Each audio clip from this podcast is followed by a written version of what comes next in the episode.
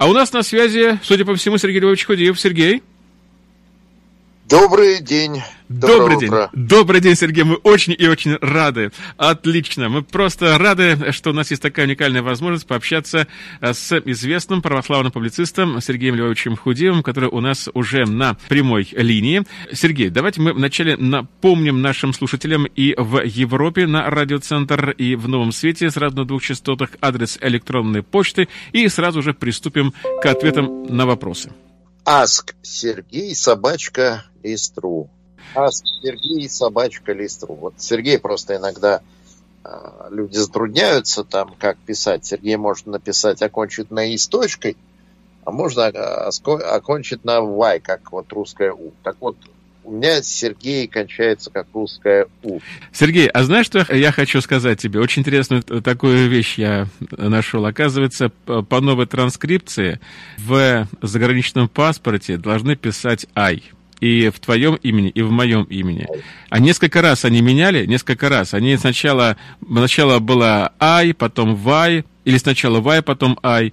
И мне даже пришлось заполнять э, специальный документ, чтобы мне не «ай» написали, а «вай», потому что по международной транскрипции все-таки сейчас правильно писать «ай». Но у тебя оно «вай» написано, пусть оно так оно и будет, как и у меня, собственно. Вот. Ну что ж, давайте потихонечку ответим на вопросы. Хорошо. Так, почему многочисленные пророчества об Иисусе – не убеждают тех, кто знает эти пророчества лучше всех, а именно иудеев. А, значит, потому что человек свободен верить или не верить, а, прежде всего. А, тут, понимаете, можно как бы с двух сторон ответить. На человеческом уровне и на уровне божественного промысла. На человеческом уровне люди могут не верить э, пророчеству. Это их личный выбор, и могут так выбрать.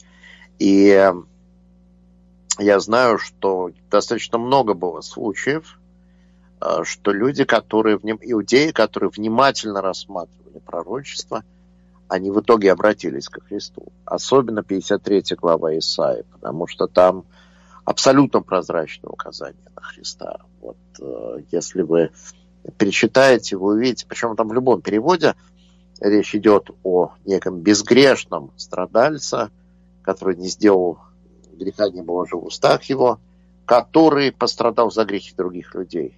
И понятно, что иногда пытаются сказать, что это народ Израиля, но народ Израиля не является, как и любой другой народ, безгрешным, и Библия ясно об этом говорит.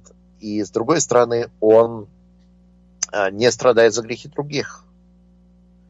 То есть, э, в общем-то, 53 глава – это очень прозрачное указание на Иисуса, и э, тут это очень сложно обойти.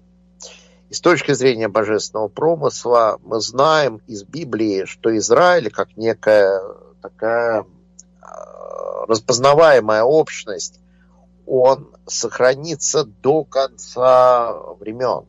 То есть э, Э, как обращение Израиля ко Христу, оно предсказано апостолом Павлом, оно предсказано пророком Захарией, и для того, чтобы Израиль мог обратиться, э, он должен на тот момент существовать, то есть он не, не исчезнет, не ассимилируется.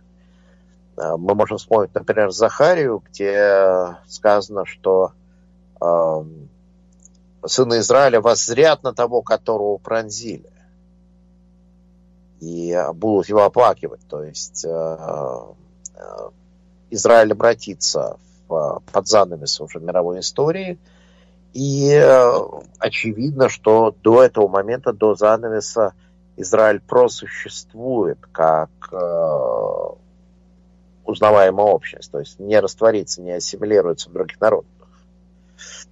Поэтому то, что существуют иудеи, которые вот э, следуют Ветхому Завету, не признают Иисуса Христа, в общем-то, это э, очень хорошо укладывается в э, библейские пророчества и в то, что говорят апостолы.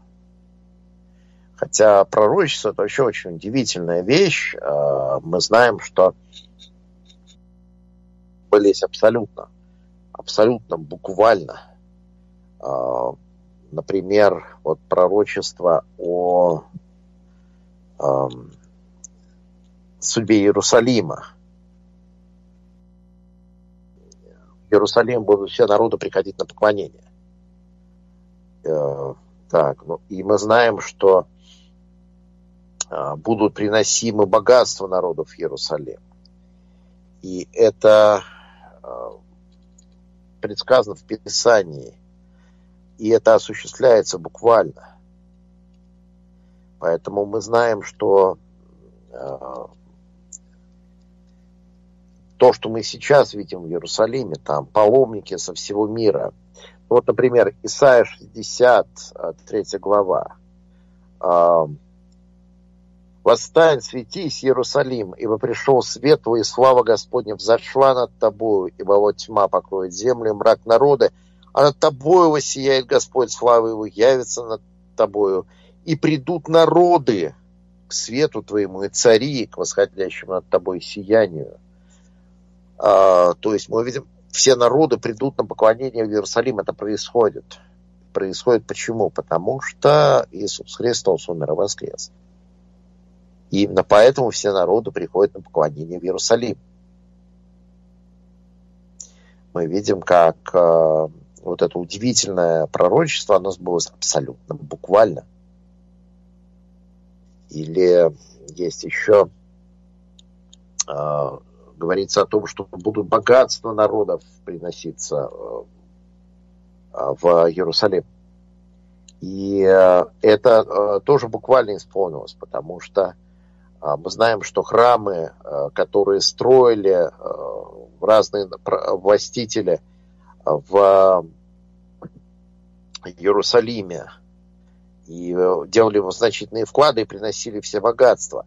Но это тоже результат э, того, что э, Христос умер и воскрес. То есть богатство народов они переносятся в Иерусалим. Э, мы знаем, что для государства э, Израиль это значительная часть, существенная часть доходов, это именно паломники, которые приходят э, в Иерусалим и оставляют там свои а, богатства, потому что огромное количество народа посещают Иерусалим каждый а, год. И это люди, которые приходят поклониться Богу в Иерусалим. Но это христиане, это люди, которые приходят э, для того, чтобы поклониться э, Иисусу Христу. То есть мы видим, как это удивительное, удивительное пророчество. Ну, э, например, 66 стих, 66 э, глава Исаии. «Ибо так говорит Господь, вот я направляю мир, как реку, и богатство народов, как разливающийся поток для наслаждения вашего». То есть э, мы знаем, что вот то, что было предсказано в Иерусалиме – оно осуществилось абсолютно буквально. И все народы собираются уже на поклонение в Иерусалим, но собираются на поклонение Иисусу Христу. Вот. И пророчество, 53 глава Исаия, она очевидно указывает на Иисуса Христа. То есть, конечно же, люди могут не верить, множество людей не верят но от этого пророчество не перестает быть э, предельно понятным, предельно ясным. Почему с пришествием Иисуса не наступила мессианская эпоха, не водворился всеобщий мир, мы продолжаем слышать о войнах и так далее. Ну, потому что э, в Ветхом Завете мы находим две группы мессианских пророчеств. И э, есть ряд пророчеств, в которых Мессия выступает как э, кто-то страдающий, кто-то отвергнутый. Самое яркое из этих пророчеств, самое известное, это как раз 53 глава Исаия. Но не только. Есть еще в псалмах указание на страдающего праведника. А и есть другая группа пророчеств, где говорится о том, что Мессия царствует, и Мессия установил некое царство мира, причем не просто царство мира, не просто установился международный мир, а побеждена сама смерть. Будет побеждена смерть во веке, как э, сказано у Исаи. И э, это царство еще не наступило, очевидно. Отвечает на это, говоря о том, что есть два пришествия в первом своем пришествии Иисус претерпевает страдания. Он э, несет э, грехи людей. Он не приходит для того, чтобы установить свое царство явным образом. Но будет второе пришествие, э, когда будет установлено само царство Христа. Ну вот, э, пророчество Исаия, 52, 25 э, глава. «Поглощена будет смерть навеки, отрет Господь Бог слезы со всех лиц и снимет поношение с народа своего по всей земле». Ибо так говорит Господь. Будет второе пришествие Господа, которое он обещал, когда будет поглощена смерть навеки. Когда окончательно будет искоренено злой грех, и весь мир глубоко переменится. Но это будет уже второе пришествие. Потому что ну, мы знаем, что в Ветхом Завете есть э, пророчество, относящееся к обоим пришествиям. Поэтому первое пришествие у нас состоялось. Христос умер за наши грехи и воскрес из мертвых. Второе пришествие, оно еще будет э, в будущем. Э, так.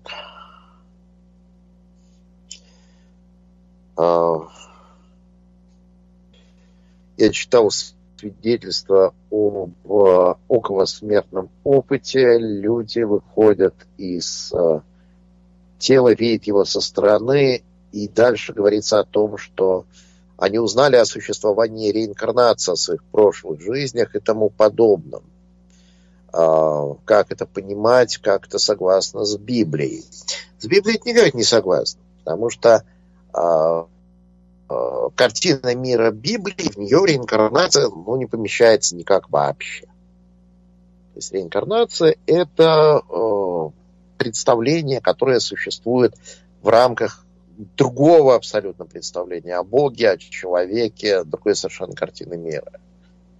Теизм, он никак не вяжется с реинкарнацией, э, но вот потому что Бог Библии, Он любит вас лично, индивидуально, вы ему дороги. А, ваша личность имеет значение для Бога. И э, это значит, что Бог даст вам вечную жизнь. Реинкарнация предполагает, что вашей личности ее как таковой не существует. Есть нечто, что ходит из тела в тело, но при этом у вас нет преемства, у вас нет общих воспоминаний, общих черт характера, а, даже не очень понятно, что вас связывает с вашим предполагаемым реинкарнантом. Если у вас была некая прошлая жизнь, то почему это ваша жизнь? Что делает эту прошлую жизнь вашей? Или что делает эту предполагаемую будущую жизнь, а, если вы реинкарнируетесь вашей? Это ну вот э, вы, допустим, умерли, и в это время где-то в другом районе Земли родился ребенок, у которого нет с вами общих воспоминаний, нет общих черт характера, его характер еще выработается в ходе его жизни. У вас нет э, общего сознания э, личной идентичности, что это вы. То есть вообще непонятно, что такое э, люди называют реинкарнацией, потому что а что реинкарнируется? Что, собственно, перемещается из тела в тело? Если у, у меня с предполагаемым мной в прошлой жизни нет ничего общего, начиная с того, что нет общих воспоминаний. Поэтому э, теория реинкарнации, она сама по себе очень непонятно, что означает, и она точно не вяжется с Библией. Библия говорит, что вы сотворены Богом, и что замысел Бога о вас – это жизнь вечная и блаженная – и вы будете существовать, вот ваше личное бытие будет продолжаться. Вы с вашей личной идентичностью, с вашими воспоминаниями, с вашим характером, э, с вашей личной уникальностью будете живы перед лицом Божьим. Бог даст вам жизнь вечную, блаженную. Более того, Библия говорит о воскресении мертвых, что мы, э, Бог восстановит наши тела из мертвых, мы воскреснем в итоге. Как Христос воскрес из мертвых. Наши мертвые тела, они будут Богом в итоге восстановлены. Они будут нетленными, они будут э, не подвержены э, болезни, смерти, страданию, но они будут абсолютно материальными тела. Вот это не будет э, там то есть вот, понимаете, если предполагать некую душу, которая уходит из тела в тело, то воскресение невозможно, потому что а что тогда воскрешать? Если вы побывали в куче тел, какое из них будет воскрешено? То есть с библейской картиной мира, конечно, реинкарнация не вяжется ровным счетом никак. И я бы сказал, что даже если мы говорим об околосмертном опыте, то околосмертного опыта, потому что э, э, часто упоминается люди, которые пережили, э, их родные и близкие. Те, которые уже успели умереть, которые на той стороне, они их там радостно дожидаются. Но чтобы они могли их там дожидаться – нужно, чтобы они никуда не реинкарнировались. Это две взаимно исключающие картины. Если они реинкарнировались, их там нет. Они уже где-то живут на Земле, реинкарнировавшись. А, я вот э, читал историю женщины, которая чуть не утонула, и э, когда ее душа вышла из тела, ее там встретил ее дедушка, э, соседка, ее старая нянечка, еще какие-то умершие люди, а, друзья и родственники. И э, понятно, что никуда не реинкарнировались. Это достаточно частое описание, когда человека встречают его умершие друзья и родственники. Поэтому а, тут не могут быть а, одновременно верны обе картины мира. Либо реинкарнация, либо человека встречают умершие родственники. Поэтому а, мы в любом случае должны так или иначе выбирать. Это не может быть одновременно верно. Я бы сказал так, что когда мы говорим с, об околосмертном опыте, нам очень трудно отличить сигнал от шума. Вот где подлинный опыт, где что-то другое, потому что а, ну, есть огромное количество ложных сообщений. Но вот э, есть ложные сообщения, в том числе в христианской среде. Вот был такой Э, Александр Маларки, который э, в возрасте 4 лет предположительно пережил околосмертный опыт, там слетал на небеса, там составил подробный отчет. Э, это была книжка на эту тему издана, книжка, значит, вышла.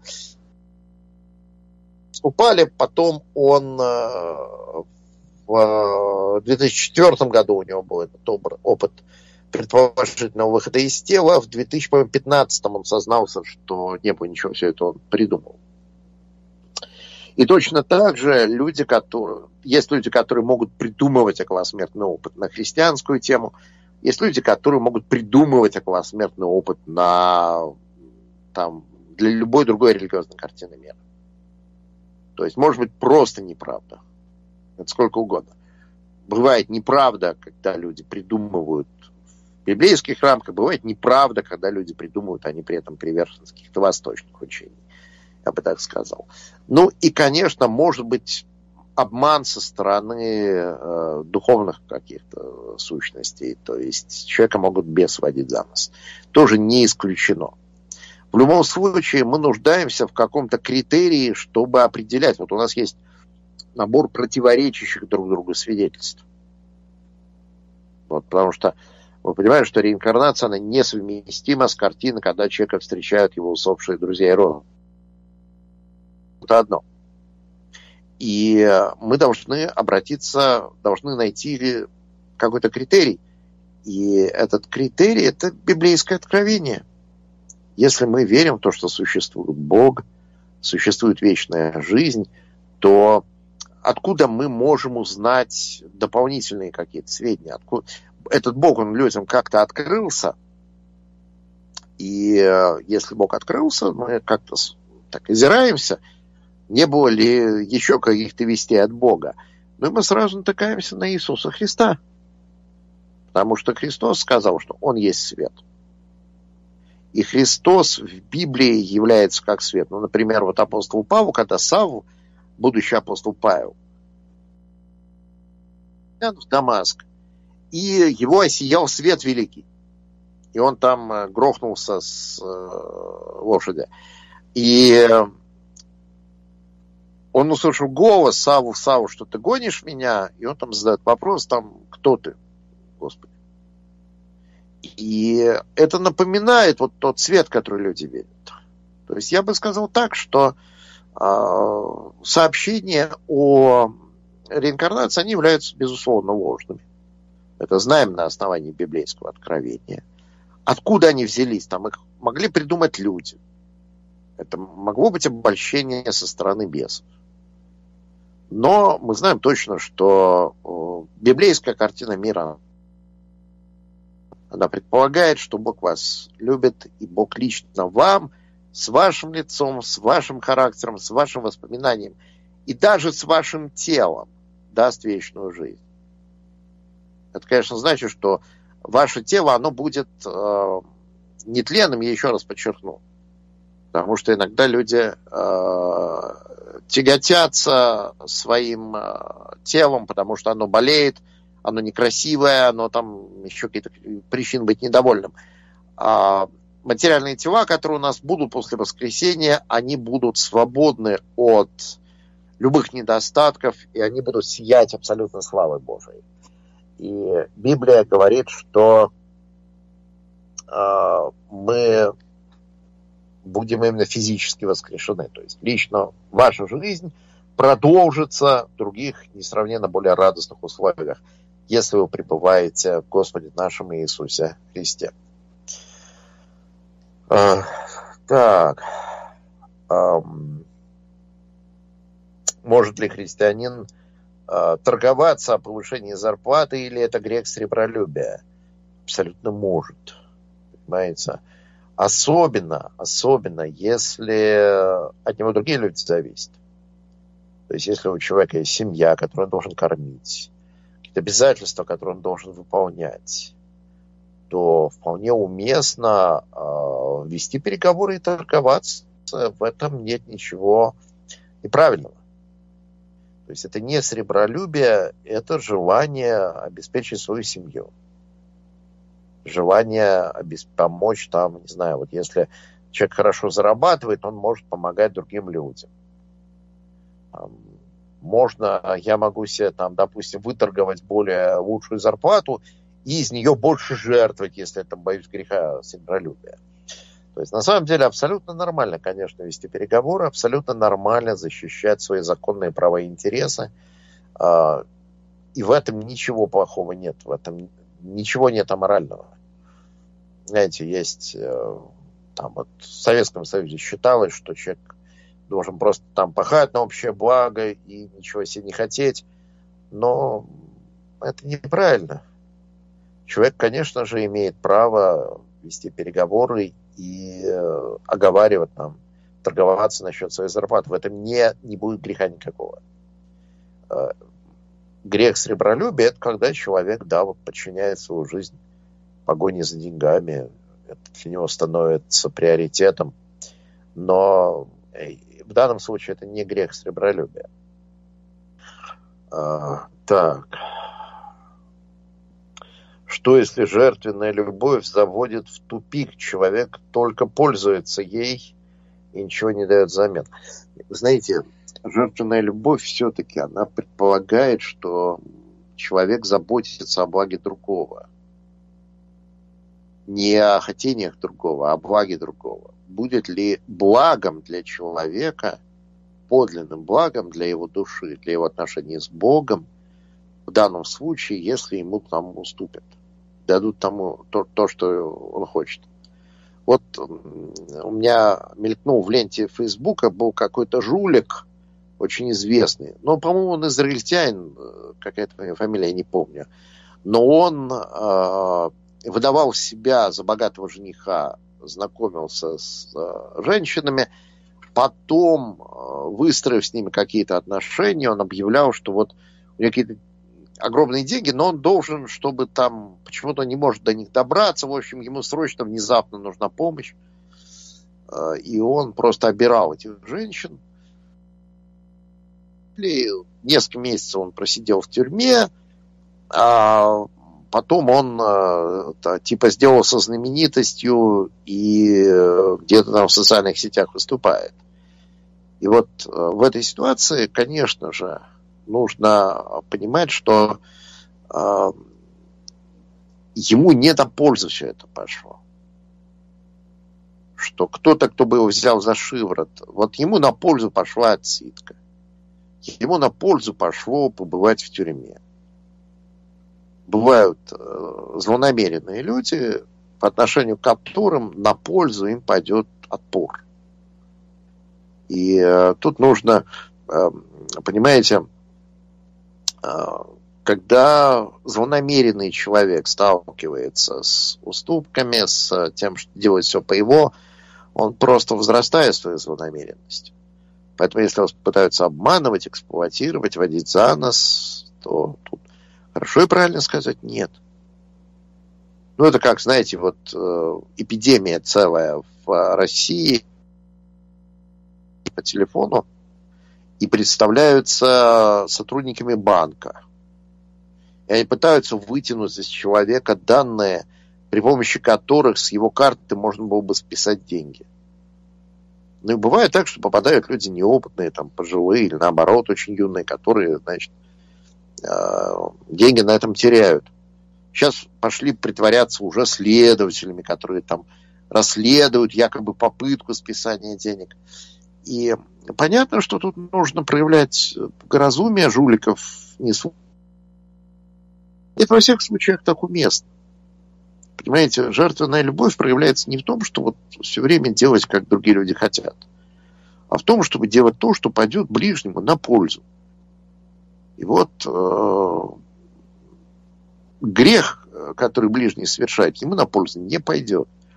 И когда вы сталкиваетесь с чем-то таким, нужно понимать, что, знаете, или как бывают родственники алкоголиков, когда э, человек напивается, как скотина, приходит, значит, и вокруг него все бегают, стараются ему получше сделать. И он чувствует, что его поддерживают, его пьянстве. Он может пьянствовать дальше, ничего ему не будет. Наоборот, все позаботиться, чтобы максимально э, смягчить последствия этого пьянства для него. И вот все опытные люди говорят, что так ни в коем случае не надо делать.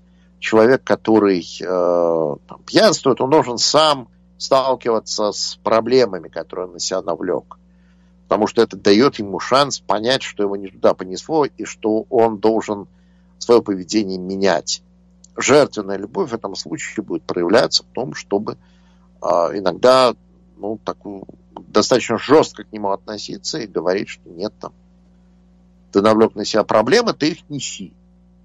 Вот. А если ты хочешь э, там, порвать со своим пьянством, то добро пожаловать. Это, тут тебе будет всякая поддержка и всяческая помощь. Но если ты намерен так, вот это свое безобразие завершить. А, но я вижу, время уже подходит к концу.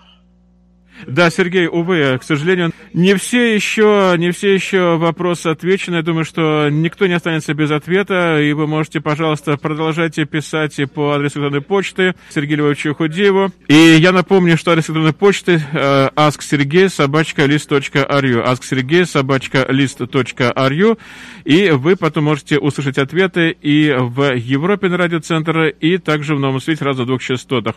Сергей, не так ли? Да, конечно. Всегда добро пожаловать. Аск Сергей, собачка Листру. Да, спасибо, Сергей, и до скорых встреч в эфире. Спасибо. До скорой встречи, до свидания.